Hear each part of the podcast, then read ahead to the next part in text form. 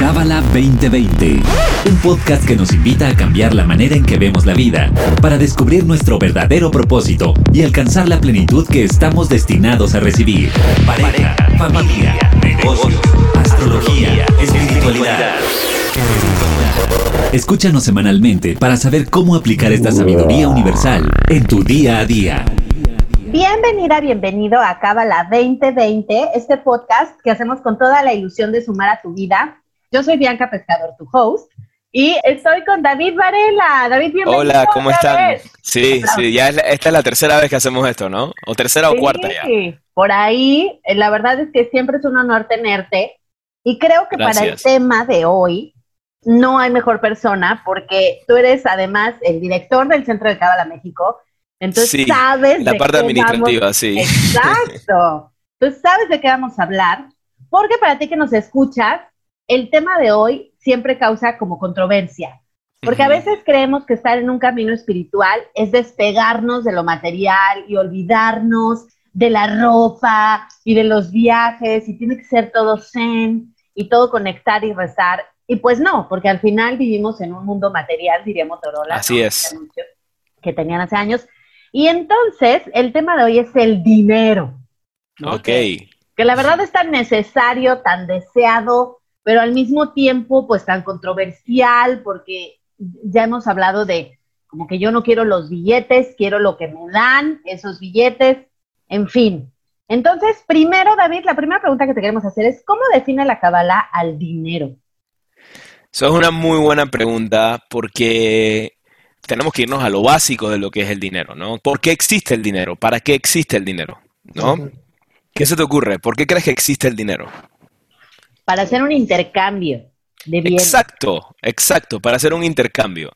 Pero ¿qué se está intercambiando? ¿Qué se está intercambiando realmente? Porque sí, podemos intercambiar bienes, podemos intercambiar, ¿sabes? Podemos intercambiar muchas cosas, pero en verdad lo que se está intercambiando es trabajo, ¿verdad? Por ejemplo, si tienes una, si tienes, te voy a dar un ejemplo, vamos a decir, tienes un abogado, tienes un doctor y tienes un, un pintor, ¿verdad? Y el abogado, el doctor necesita eh, servicios de consultoría de leyes, entonces contrata al trabajo del abogado y el abogado después se enfermó, entonces contrata al doctor y después con el doctor quiere una pintura, entonces contrata al trabajo del, del pintor, ¿verdad? Y entonces el dinero es ese medio que podemos hacer ese intercambio. Entonces, para poder entender qué es el dinero, qué es ese efecto, qué es ese intercambio de trabajo, ¿no? Es como si fuera literalmente, imagínate que el dinero fuera un receptáculo y adentro del receptáculo está ese trabajo, ¿no? Está como en Kabbalah llamamos la vasija y la luz, ¿no? El dinero sería la vasija de ese trabajo. Pero ¿qué es el trabajo? Porque yo creo que la parte que a veces nos cuesta definir en nuestra vida es el trabajo, ¿no? ¿Qué significa trabajar? Para ti, ¿qué significa trabajar? Cuéntame. Híjole, es que yo pienso así como como una freguita. ¡Ah!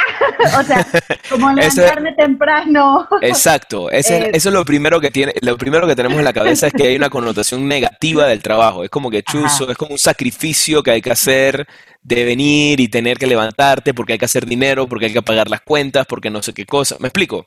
Sí. Pero la definición, inclusive no es ni siquiera de Kabbalah, científicamente, en la física. O sea, yo cuando estaba en el colegio, cuando estaba en la prepa, me encantaba la física. Me encantaba, esa era mi materia preferida y por eso después estudié ingeniería y después eso me llevó a la Kabbalah, porque la Kabbalah tiene mucho como de, ciencia, ¿no? en la física hay una fórmula de trabajo. O sea, literalmente, ¿te acuerdas de esa fórmula que nos ponían en la prepa de F igual a MA y tenías que aprendértelas para hacer los cálculos? Bueno, trabajo tiene una fórmula también. Eh, tiene dos fórmulas más. Y una es poder por tiempo. La cantidad de poder que se invierte en una cierta cantidad de tiempo, ese es el trabajo que una persona hizo. Okay. Entonces vamos a decir, este abogado, ¿no? O este doctor, o este pintor, tienen un poder. ¿Qué significa poder? Tiene un talento, tiene una claridad, tiene una motivación, tiene una energía, tiene, tiene luz, ¿verdad? Tiene una energía interna. Por ejemplo, tú ahora mismo estás trabajando. ¿Qué significa? Tú tienes tu talento, tú tienes tu energía que tú estás poniendo al servicio en una cierta cantidad de tiempo y ese es tu trabajo, ¿verdad? Y, eso es lo que al final del día es trabajo. Entonces, cada uno tiene un poder único. Cada uno tiene una energía única, tiene un talento único. Hay personas que son mejores para ciertas cosas, hay personas que son mejores para otras cosas. Y la forma que intercambiamos ese poder, esa luz que tenemos cada uno de nosotros, es a través del dinero. Y para eso funciona realmente el dinero. Para eso funciona el dinero. Entonces, el poder que cada uno tiene para realmente influenciar a otro. Eso es lo que significa poder. La capacidad, no poder de que controlo y manipulo, no. Estoy hablando de la capacidad que tenemos de influenciar, la capacidad que tenemos de afectar, de crear algo, de, generar algo. Hay una frase que seguramente has escuchado, eh, Dios es omnipotente. ¿Qué significa eso? Que tiene todo el poder. Y nosotros tenemos un pedacito, como un color de toda la capacidad que tiene el creador, de toda la luz que tiene el creador, nosotros tenemos un pedacito, tenemos un talento, una, pero todo eso existe ya en la luz, porque Dios lo contiene todo, nosotros tenemos un pedacito de eso. Y entonces viene, viene una persona que es talentosa en algo y trabaja y hace algo por una cierta cantidad de tiempo y efectivamente le repagan por eso y después esa persona puede comprar de alguna manera puede intercambiar el poder que necesita de otra persona, el talento, la luz que necesita de otra persona, la influencia de otra persona, y así, eso es lo que funciona el dinero. Entonces, el dinero es una herramienta para intercambiar la luz que cada uno de nosotros tiene. Esa es la realidad del dinero. Esa es la razón por la cual existe el dinero. Y entrando, y yo sé que esto no es tanto de Kabbalah, pero a mí me encanta, en verdad me encanta este tema del dinero porque inclusive el dinero está teniendo una revolución, el dinero. Ya ha tenido muchas revoluciones el dinero y está teniendo una revolución últimamente muy interesante. Y para que el dinero funcione, para que la herramienta que nosotros conocemos como el dinero funcione, lo primero que tiene que haber es que tiene que ser accesible, que significa que todo el mundo pueda acceder a ello, ¿verdad? O sea, que sea algo no es que sea algo totalmente difícil de agarrar, sino que cada uno tiene que tener esa herramienta accesible para poder intercambiar, ¿verdad? Y yo creo que el dinero todo el mundo, obviamente hay gente que tiene más acceso que otros, pero todo el mundo tiene acceso al dinero de alguna manera cuando trabajan, te pagan. Tiene que ser algo que todo el mundo esté de acuerdo que eso va a ser lo que vamos a intercambiar. Y además de eso, tiene que sostener el valor, ¿verdad? Tiene que sostener su valor, porque si no sostiene su valor, no puedes realmente, o sea, te voy a dar un ejemplo. Vamos a decir que ahora en vez de usar pesos mexicanos o, pesos colombianos o dólares o lo que sea, empezamos a usar piedritas como dinero. Obviamente no sostiene su valor porque hay tantas piedras en el mundo que ya no es representativo de mi luz, ya no es representativo de mi talento, porque es accesible en todas partes del mundo. Entonces tiene que ser algo que sea de alguna manera limitado, que pueda sostener valor para que cuando yo intercambie eso con otra persona, entonces haya realmente un valor ahí de lo que, de lo que estamos intercambiando. Eh, energéticamente eso es lo que es, estamos intercambiando energías, estamos utilizando esta herramienta física para intercambiar energías los unos con los otros y esa es la razón de la existencia del dinero. Ahora, el dinero nos puede controlar, ¿verdad? Porque obviamente, imagínate, una persona que tiene mucho dinero, ¿qué significa? Que tiene mucho acceso a poder tiene mucho acceso a luz, puede comprar mucha luz, puede mucha luz de otras personas, ¿no? Puede tener el mejor doctor, o puede tener el mejor pintor, o puede tener muchos pintores, o puede tener, tú sabes, muchos abogados, o puede tener mucho, o sea, ¿me sigues? Inclusive cuando tú compras un coche, que dices, ok, pero no es el talento, no es el servicio, sí, pero ¿qué estás comprando? Estás comprando el diseño de la persona que diseñó, del ingeniero, de toda la tecnología que hay detrás. O sea, todo eso es lo que tiene valor. Cuando tú compras una, una cartera de marca, ¿verdad? Vas a una tienda y compras una cartera de marca. Tú no estás comprando en la, tela o lo que sea, eso es súper barato. Lo que estás comprando es el diseño. eso es lo que realmente tiene valor, ¿verdad? El diseño que es esa luz, esa creatividad que hubo detrás para crear eso. Y es muy interesante porque ese poder y ese, ese valor se está desmaterializando a medida que va pasar, la humanidad va creciendo, se está desmaterializando. Por ejemplo, cuando pensamos las personas que tenían mucho poder hace miles de años, ¿qué era lo que tenían? Tenían tierra, ¿verdad? Los reyes, por ejemplo, los emperadores tenían mucha tierra. Y como ellos eran dueños de esa tierra, los campesinos tenían que pagarles impuestos a los reyes. Y por eso los reyes tenían mucho dinero, ¿verdad? Tenían mucha riqueza y tenían mucho poder. Después, eh, la humanidad fue evolucionando y se abrieron, tú sabes, en la revolución, en las revoluciones de, ¿cómo se llama?, el renacimiento, se inventó el, compás, se, inventó la navegación, eh, Marco Polo, Cristóbal Colón, ya no necesitaban ser, o sea, Cristóbal Colón no era dueño de América. ¿Qué hizo Cristóbal Colón? Vino a América, compró, agarró oro y lo llevó a donde había valor. Entonces ya había un intercambio y el comercio, ya no tenías que ser dueño de la tierra, sino que de alguna manera se desmaterializó eso. Podías tener poder y podías tener dinero sin necesariamente tener dueño de tierra, ¿verdad? Entonces de alguna manera ya no era tan material, tan físico el acceso a ese poder. Eventualmente se desmaterializó más, la revolución industrial, tú tienes una fábrica, compras materia prima y tienes un producto terminado y en verdad nunca compras o nunca eres dueño de la, sino que eres un intermediario, me sigues, y tú lo que eres dueño es de la tecnología para poder fabricar ese producto final. Entonces se desmaterializa más todavía el poder y la riqueza. Y hoy en día, ponte a pensar, ¿qué es lo que tienen las grandes compañías que tienen ese poder y tienen esa riqueza? Información. Exactamente, que es todavía más desmaterializado que tener una fábrica, o tener un barco, o tener tierra. ¿Me sigues? Entonces, de alguna manera, y por eso hoy en día, y, esto es una dicha, ¿no? Hoy en día no, no, se requiere tener tantas cosas para poder hacer dinero. Tú puedes estar desde tu casa y tú puedes, o sea, puedes stream, podemos hacer podcast, podemos hacer cosas, podemos informar a la gente, podemos educar a la gente, y si la gente le gusta y si la gente lo toma, hacemos dinero, ¿verdad? Y tenemos poder. Entonces, no tiene que ver tanto con qué es lo que tengo físicamente o qué tanto control físico yo tengo, sino más algo interno qué yo tengo para enseñar, qué yo tengo para dar, qué yo tengo para, para contribuir. Y en el futuro, yo creo que ya está pasando, inclusive esto que está pasando con el COVID, es como ha sido como una como un punto de inflexión en la humanidad que ha acelerado. Dice, me gusta mucho la economía y ha hablado muchas personas que dicen que lo que está pasando en este año, lo único que hizo el COVID es que aceleró el proceso que era algo que iba a pasar en 5 o 10 años, pero simplemente lo aceleró a que pasara en un año. ¿Ok? Pero ¿qué iba a pasar? Que nos íbamos a tener que reinventar, que teníamos que ver, ok, ¿cómo vamos a hacer las cosas distintas? Y tiene que ver más con esa desmaterialización, empezar a prestar más atención en nuestra conciencia, en, en, prestar más atención en qué yo estoy entregando, cómo yo estoy impactando, cuál es mi poder y mi influencia hacia otras personas, ¿verdad? Y el dinero va a estar ahí si estoy enfocado en eso y cómo yo voy a influenciar a otras personas, voy a hacer dinero. Obviamente hay muchos detallitos de eso, pero no se trata nada más de, ok, ¿qué hay aquí para mí? Sino, no, cómo yo potencializo ese poder que tengo dentro de mí, cómo yo realmente afecto a esas personas. Y hay algo muy curioso, inclusive hay una fórmula científica para trabajo, porque habíamos hablado que era trabajar, ¿no?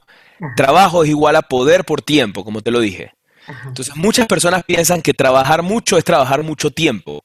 Trabaja desde las 5 de la mañana hasta las 10 de la noche y hace una cierta cantidad de dinero. Y hay gente que con una llamada, con un podcast, con una clase, con lo que sea, hacen más dinero que lo que esa persona hizo 12 horas trabajando. ¿Por qué? Porque se le olvidaron la fórmula de poder. Es poder por tiempo entre más poder tengo, entre más yo influencio, entre más yo afecto a otras personas, menos tiempo tengo que trabajar para tener el mismo resultado. Si no tengo poder y estoy sentado en mi, en mi silla, calentando la silla en el trabajo, ¿verdad? Y no creo verdaderamente un impacto en eso que estoy haciendo, obviamente voy a tener que trabajar mucho más tiempo para tener el mismo resultado. ¿Me sigues? Y eso es una cosa, eso es una cosa que no entendemos. Pensamos que trabajar lo vemos como que ah, el sacrificio de tener que ir y asentarte. No. Crece tu poder, crece tu capacidad de impactar. Ese poder en Kabbalah se llama Or de Hasadim, la luz de la misericordia, que es la capacidad que tenemos de influenciar a otros. Y es todo un estudio de cómo crecer ese poder. Pero esa es la idea, ¿verdad? ¿Cómo crecemos eso? Si crecemos nuestro Or de Hasadim y también apreciamos, porque hay un tema de apreciar nuestro orden Hasadim, apreciar nuestro poder, entonces podemos hacer dinero. Pero muchas veces vemos la connotación negativa de, no, eh, tú sabes, no tengo lo suficiente y qué me va a pasar y no sé qué y qué ta, ta, ta, porque estoy influenciado en la carencia, lo, lo, estoy viendo desde el aspecto de carencia y no desde el aspecto de qué yo puedo contribuir y qué yo puedo dar y qué yo puedo afectar. Y cada uno tiene algo muy especial, cada uno tiene algo muy poderoso para ofrecer sin embargo a veces no lo vemos claramente. Me encanta y que es mucho romper estas creencias, David, que nos enseñaron de di no al dinero fácil. Y entonces como que uno dice, no, yo en una clase no puedo ganar tanto, no puede ser, ¿no? O sea, me tengo que, partir más la maceta, o sea, tengo que madrugar y lo pegamos a este sacrificio del que decías que... Exactamente. Pues no. Y en cuanto a información, bueno, pues claramente Google, Facebook, o sea, que nos conocen mejor que nosotros mismos. O sea, Google ya, por favor, no, no se escuches tanto. Pero todo eso, inclusive todo eso va a haber revoluciones. O sea, es muy interesante lo que va a pasar. Las tecnologías que están surgiendo hoy en día, hay algo que algunas personas tal vez van, van a saber lo que estoy hablando, lo que es el blockchain y que no es nada más, porque la gente piensa blockchain, ah, el Bitcoin, sí, no, no es nada más eso, es la descentralización de ese poder, ¿verdad? Porque hoy en día el, poder está muy centralizado, en ese sentido, está centralizado en los gobiernos, está centralizado en las grandes empresas, y toda esta tecnología lo que están haciendo es que están descentralizando el poder. Por ejemplo, la información se descentralizó con el Internet. Antes tú necesitabas toda tu información de qué era lo que iba a pasar si no prendías, si no abrías el periódico, no prendías la televisión, las noticias, no te enterabas. Hoy en día te enteras mucho más rápido y está descentralizado. ¿Qué significa estar descentralizado? Perdón, que más personas, más individuos están empoderados en poder comunicar y afectar. Y así va a ser, el mundo va hacia allá, en todos los sentidos. A nivel de dinero, a nivel económico, a nivel de, de talento, a nivel de información, a nivel de, de todo a nivel de poder. O sea, se está descentralizando. Y me encanta porque cuando hablamos de democracia, ¿verdad? Que sabemos que la democracia es que el pueblo tiene el poder. Para que el pueblo tenga el poder, el individuo tiene que tener el poder. Y para que el individuo tenga el poder, el poder no puede estar centralizado. Sabemos que cuando hay un poder centralizado, eso es o una dictadura o eso es una, me explico, o un monopolio en el caso de una empresa. Entonces, se tiene que descentralizar y se está descentralizando. Y eso es parte del proceso que estamos viviendo ahorita mismo. Entonces, está muy interesante lo que está pasando, pero nos tenemos que enfocar como individuos, cómo vamos a poder verdaderamente crear ese impacto en la vida de otras personas y qué podemos hacer. Me encanta, me encanta esa visión. Y ahora, David, otra cosa que, que pues es interesante y que también está pasando mucho, tristemente, es esta crisis de los negocios, ¿no? Y yo siempre divido, cuando hablan en la cabala de las polaridades, y de que hay bueno y malo y frío y calor y todo esto, siempre pienso, ¿no? Hay gente que se hizo millonaria en la pandemia, o sea, que activa, bueno, Jeff Bezos ya rompió todos los récords de millonarios sabidos y por haber gracias a Amazon. Y por el otro lado, pues hay unas industrias que lo han padecido muchísimo y que no se han podido recuperar y que bueno, este es la, el lleva y trae del semáforo, ¿no? De, oye, ¿cuánto más? O sea, ya no podemos sostener esta situación. ¿Cómo afrontar las crisis en los negocios? ¿Y cómo no conectar con el fracaso y la escasez? Porque eso es otra, ¿no? O sea, yo he ido a, pláticas, bueno, en Zoom, no es que haya ido activamente, pero, y es como, no, se viene difícil, ¿eh? Va a estar difícil. Aguas porque va a estar cañón, o sea, cuídate porque los asaltos, y entonces como que yo digo, ay, no, prefiero hablar con este otro tipo de gente que se está haciendo millonaria, ¿no? Pero no son la mayoría. Entonces, platícanos cómo se afronta cabalísticamente una crisis en los negocios. Miren, obviamente esto lo dice la Kabbalah y esto es la base de la Kabbalah, ¿no? ¿Qué es ser espiritual? Y obviamente ahora tenemos que ser más espirituales que nunca y tengo que definir qué es ser espiritual, porque van a pensar que le estoy diciendo, ah, tienen que ir a rezar para que no les vaya mal. No, no estoy hablando de eso, ¿ok? No se trata de rezar. Rabashla, que fue el fundador del centro de Kabbalah, el fundador del centro de Kabbalah, como lo conocemos hoy en día, fue el Rav Karen, pero Rabashla fue el maestro del maestro del Rav, y él fue la primera persona que abrió la Kabbalah hace más de 100 años a que cualquiera persona pudiera estudiarlo porque antes estaba muy cerrada esta sabiduría. Y Rabashlak dice que el propósito realmente de la espiritualidad es reconocer nuestra negatividad. ¿ok? Reconocer nuestra negatividad. Ese es el propósito. Ese es el verdadero enemigo, es nuestra negatividad. ¿Qué me refiero con negatividad? Nuestro ego, nuestra arrogancia, nuestro juicio, nuestra crítica, nuestros miedos, nuestra pereza, todo lo negativo que tenemos, todo lo que, lo que no nos sirve. ¿Ok? ¿Qué tiene que ver con esta situación que está pasando? So, las situaciones en la vida, los escenarios que tenemos en la vida, están diseñadas para que nosotros confrontemos nuestra negatividad. O sea, esa es la razón, porque solamente en este mundo es el, lugar donde podemos confrontarnos con nuestra negatividad y poner de crecer y evolucionar de eso. Entonces, por ejemplo, si una persona tiene miedo, constantemente su película de vida le va a traer situaciones de miedo para que podamos crecer, para que esa persona pueda crecer ese miedo y pueda transformar ese miedo. Si una persona, eso es lo que se llama el ticún, si una persona tiene arrogancia, constantemente va a tener situaciones en las cuales lo van a humillar para que esa persona pueda superar su arrogancia.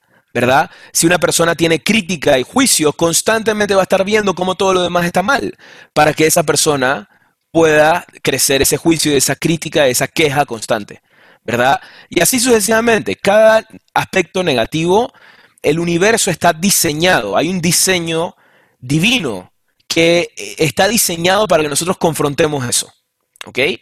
Entonces, obviamente, si esto nos está pasando y estamos viviendo esto. Y esto está despertando miedos y está despertando juicios y críticas hacia otras personas que tal vez no hicieron lo suficiente y por eso estamos viviendo esto, o porque este político, o porque este presidente, o porque este otro no hizo suficiente, mira, yo estoy aquí, entonces estoy en un estado de víctima, entonces eso es lo que tengo que transformar. O el enojo, la ira, estoy enojado con el mundo y con todo lo que está pasando y con, tú sabes, con los, con los chinos porque inventaron el coronavirus y todas las películas que se crean, ¿no? O tengo miedo y qué va a pasar y mañana y no va a haber, no va a haber trabajo, no va a haber nada. Ok, ese es tu verdadero enemigo. Tu verdadero enemigo no son los chinos, ni el presidente, ni este. Tu verdadero enemigo es tu miedo, tu verdadero enemigo es tu ira, tu verdadero enemigo es todo esa, ese aspecto. La espiritualidad y las herramientas espirituales es para poder reconocer, porque el grado que yo puedo reconocer esa negatividad es el grado que yo puedo elevarla. Y hay niveles de reconocimiento. Vamos a decir que yo soy un mentiroso, por darte un ejemplo, ¿no? Y yo digo muchas mentiras. Y yo no lo reconozco que digo mentiras. Y todo el mundo lo ve, pero yo no lo reconozco. Yo digo, no, yo digo siempre la verdad yo no digo mentiras. Y de repente un día llego y digo, ¿sabes qué? Me doy cuenta que en verdad sí tengo como una tendencia a decir mentiritas, ¿no? Ese es un nivel de reconocimiento. Ok, pero tú sabes qué, pero esas mentiras me funcionan y me ayudan, porque a veces me salgo con la mía. Todavía no lo reconozco como algo negativo, lo reconozco que lo tengo, pero lo reconozco como algo que me sirve. Una persona que es enojona, muchas veces se enoja porque dice, si no me enojo, no me escuchan, ¿verdad? Entonces, el enojo para esa persona tal vez es una herramienta, es algo positivo, no lo ve como algo negativo. Eventualmente llegamos a un nivel de reconocimiento que nos damos cuenta, wow, esto me está creando más mal que bien. Me está alejando de la gente. Me está, me, está cegando. Cuando una persona está enojada, no ve más allá de, dos centímetros de sus ojos. ¿Verdad? O sea, no ve. Y hoy en día necesitamos claridad.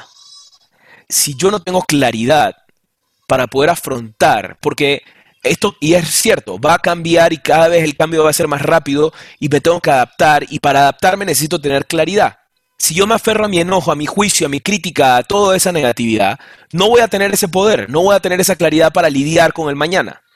¿Verdad? Entonces, en vez de estar ocupado, porque obviamente vamos a gravitar hacia allá porque es la naturaleza humana, tenemos que hacer un esfuerzo. Así como cuando vamos al gimnasio y hacemos un esfuerzo para bajar de peso, así mismo tenemos que hacer un esfuerzo a nivel espiritual y transformar eso, porque eso es lo que nos va a hacer exitosos. O sea, hace 10, 15 años era súper de moda que si no vas al gimnasio, no puedes, o sea, no te va a ir bien en el trabajo, todo el mundo, veías a todos los CEOs, todo fit, con, no, hay que hacer un ejercicio ahora interno, de esa transformación interna, de controlar el enojo, de controlar la ira, de controlar los miedos, de controlar, de, de aprender. Eso, de eso se trata la espiritualidad. ¿Cuál es el resultado de eso? Así como ir al gimnasio y hacer dieta y tomar bien y comer bien te da energía física, hacer ese trabajo de transformar internamente me da energía, claridad y por ende más poder. ¿Me explico? Que eso es lo que es poder. Poder es la capacidad de influenciar. Entonces, si yo estoy tomado por el miedo, no tengo poder y no voy a hacer dinero. estoy en un estado de efecto. Si yo estoy trabajando en mí constantemente y viendo, ok, ya pasó esto, pero ¿Por qué pasó esto y qué puedo hacer al respecto y cómo puedo crecer de esto y no seguir alimentando mi negatividad? De repente, ¡pum!, se me prende una chispa. Tal vez no tengo que tener este producto, tal vez tengo que tener este otro producto.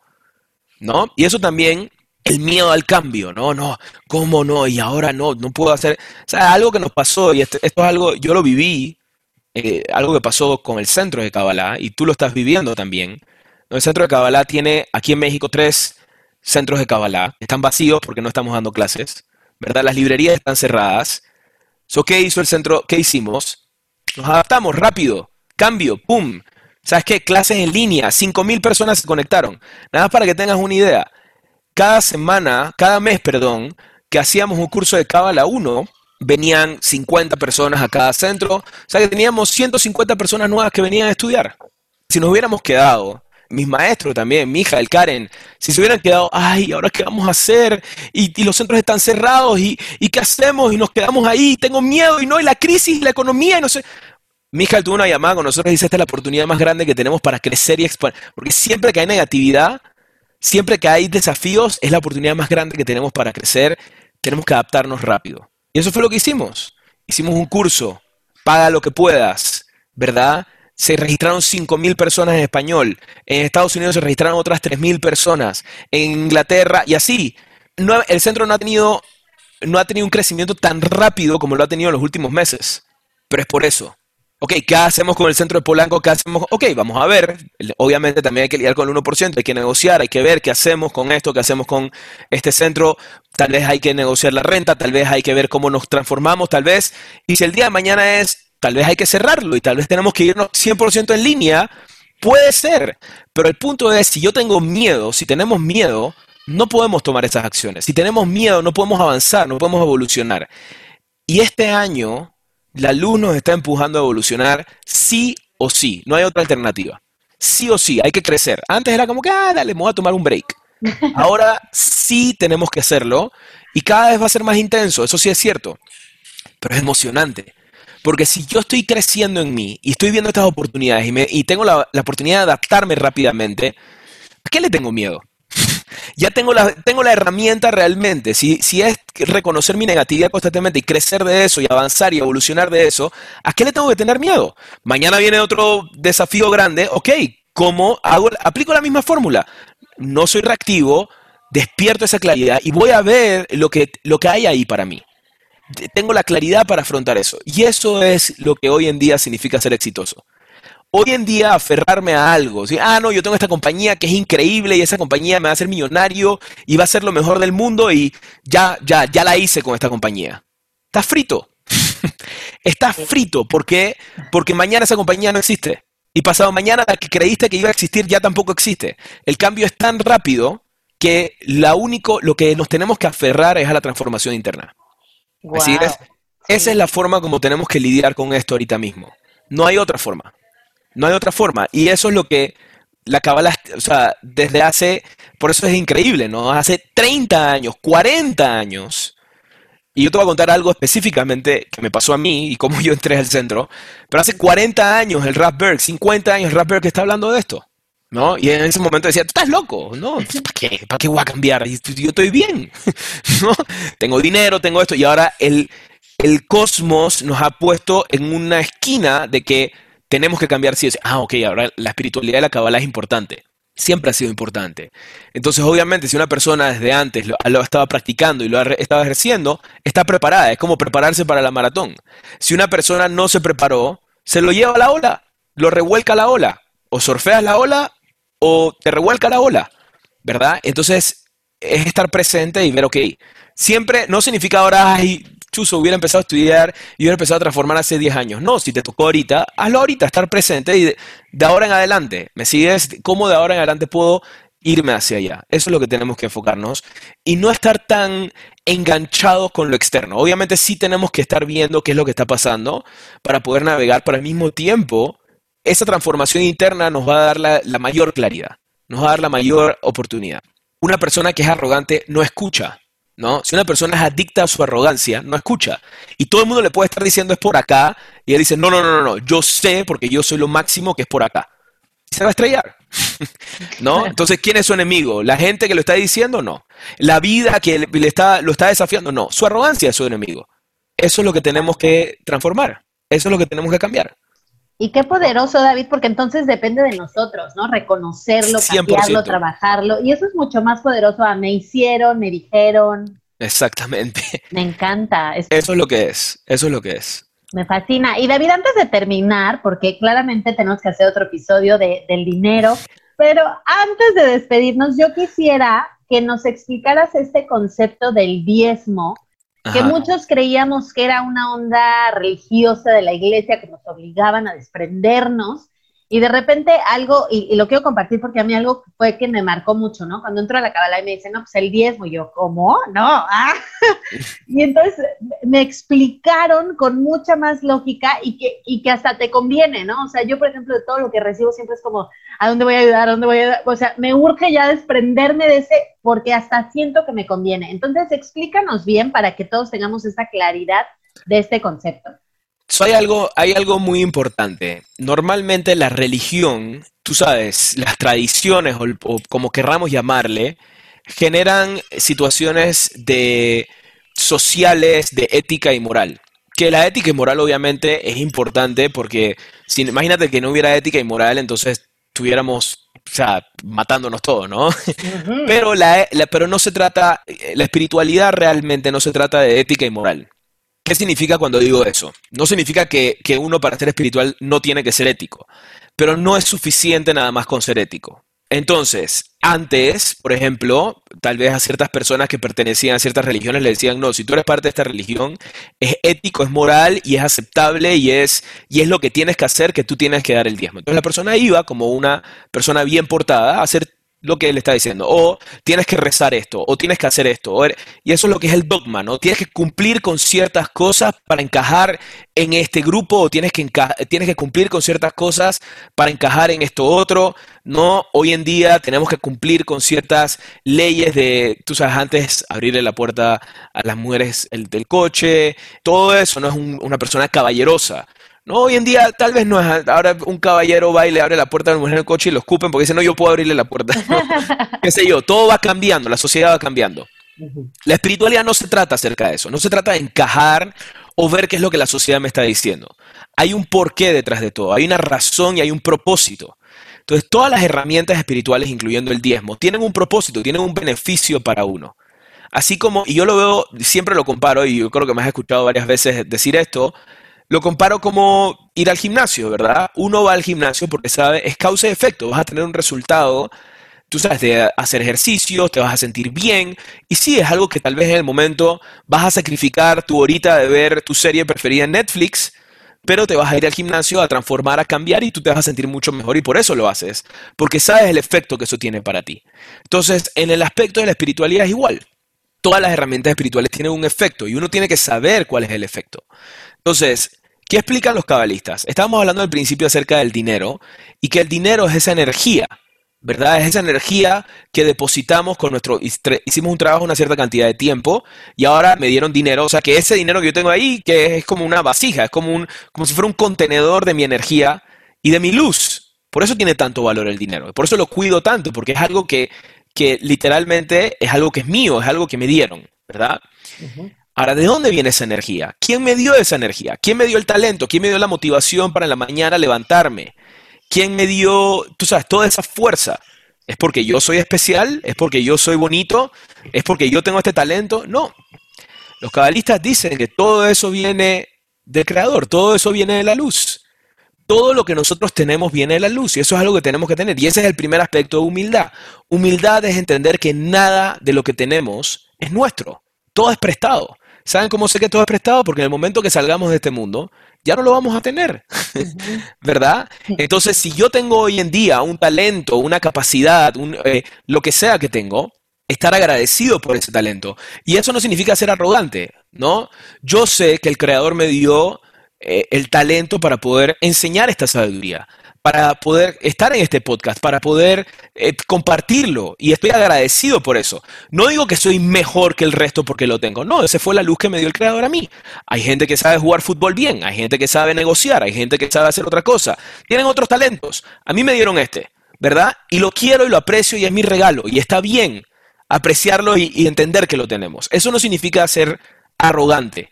Apreciar la luz que tenemos en cada uno de nosotros. Muchas veces nosotros pensamos que ser arrogante es cuando una persona se siente que tiene algo especial. Si la persona se siente que tiene algo especial, ser arrogante es no, no entender que lo tiene porque es un regalo, porque es algo que le dieron, es algo que el creador le dio. Ahora, la pregunta es ¿por qué nos dio eso? ¿Para qué nos dio eso? ¿Por qué el creador me dio ese talento? Para que yo me sienta súper especial y diga, no, yo soy lo máximo. No, tú no tienes idea cómo yo enseño Kabbalah, yo soy el, papá de Tarzán. No, es para generar ese impacto que estábamos hablando. Es para realmente utilizarlo. Y esa es la diferencia. Si yo te regalo una camisa, nosotros pensamos que estar, apreciar, es dar las gracias, ¿no? Tú me regalas una camisa y gracias, gracias por la camisa. Y ya, ahí quedó. No, si no me pongo la camisa significa que no la aprecio. si tú te enteras que tú, yo no me puse la camisa nunca y que tú me la regalaste, tú te sientes que la desaprecié. Entonces el Creador nos dio este talento para que lo utilicemos. Nos dio esta luz para que la utilicemos para, para algo. Para poder entender para qué, qué significa utilizarla, tenemos que ir a lo básico. Vinimos a este mundo a ser como la luz, a impactar, a afectar. A eso vinimos a este mundo. Esa es la razón por la cual existe el tiempo y el espacio. Y eso es regresar a Cábala 1 si lo quieren estudiar, en verdad, entender el propósito de la creación. Vinimos a este mundo a, a crear un impacto. Entonces, regresando al diezmo, yo recibo talento, ese talento lo trabajo, ese trabajo me da dinero, ¿verdad? Ahora tengo ese dinero en mis manos. ¿Para qué utilizo ese dinero? Lo utilizo nada más para pagar mi cuenta de luz, para pagar mi este, para pagar mi otro, para pagar mi renta, para pagar la educación de mis hijos, mi, mi, mi, mi, mi, mi, o lo utilizo para impactar. Entonces los cabalistas dicen, para sembrar una semilla positiva en el dinero, lo primero que tienes que hacer en el momento que tú recibes, es un tema de conciencia, es compartirlo, agarrar por lo menos el 10% y afectar a alguien, impactar a alguien, ¿verdad? Porque le transformas la energía al dinero. Le transformas la conciencia al dinero.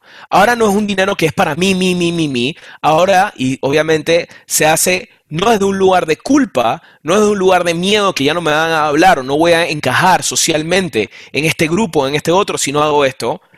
No se trata de eso. Se trata de una herramienta. Espérate, le quiero cambiar mi connotación al dinero. Le quiero cambiar mi connotación a, a mi dinero, a lo que estoy recibiendo, porque con esto que estamos hablando es un regalo que la luz me está dando para que yo pueda impactar. Lo voy a utilizar para impactar.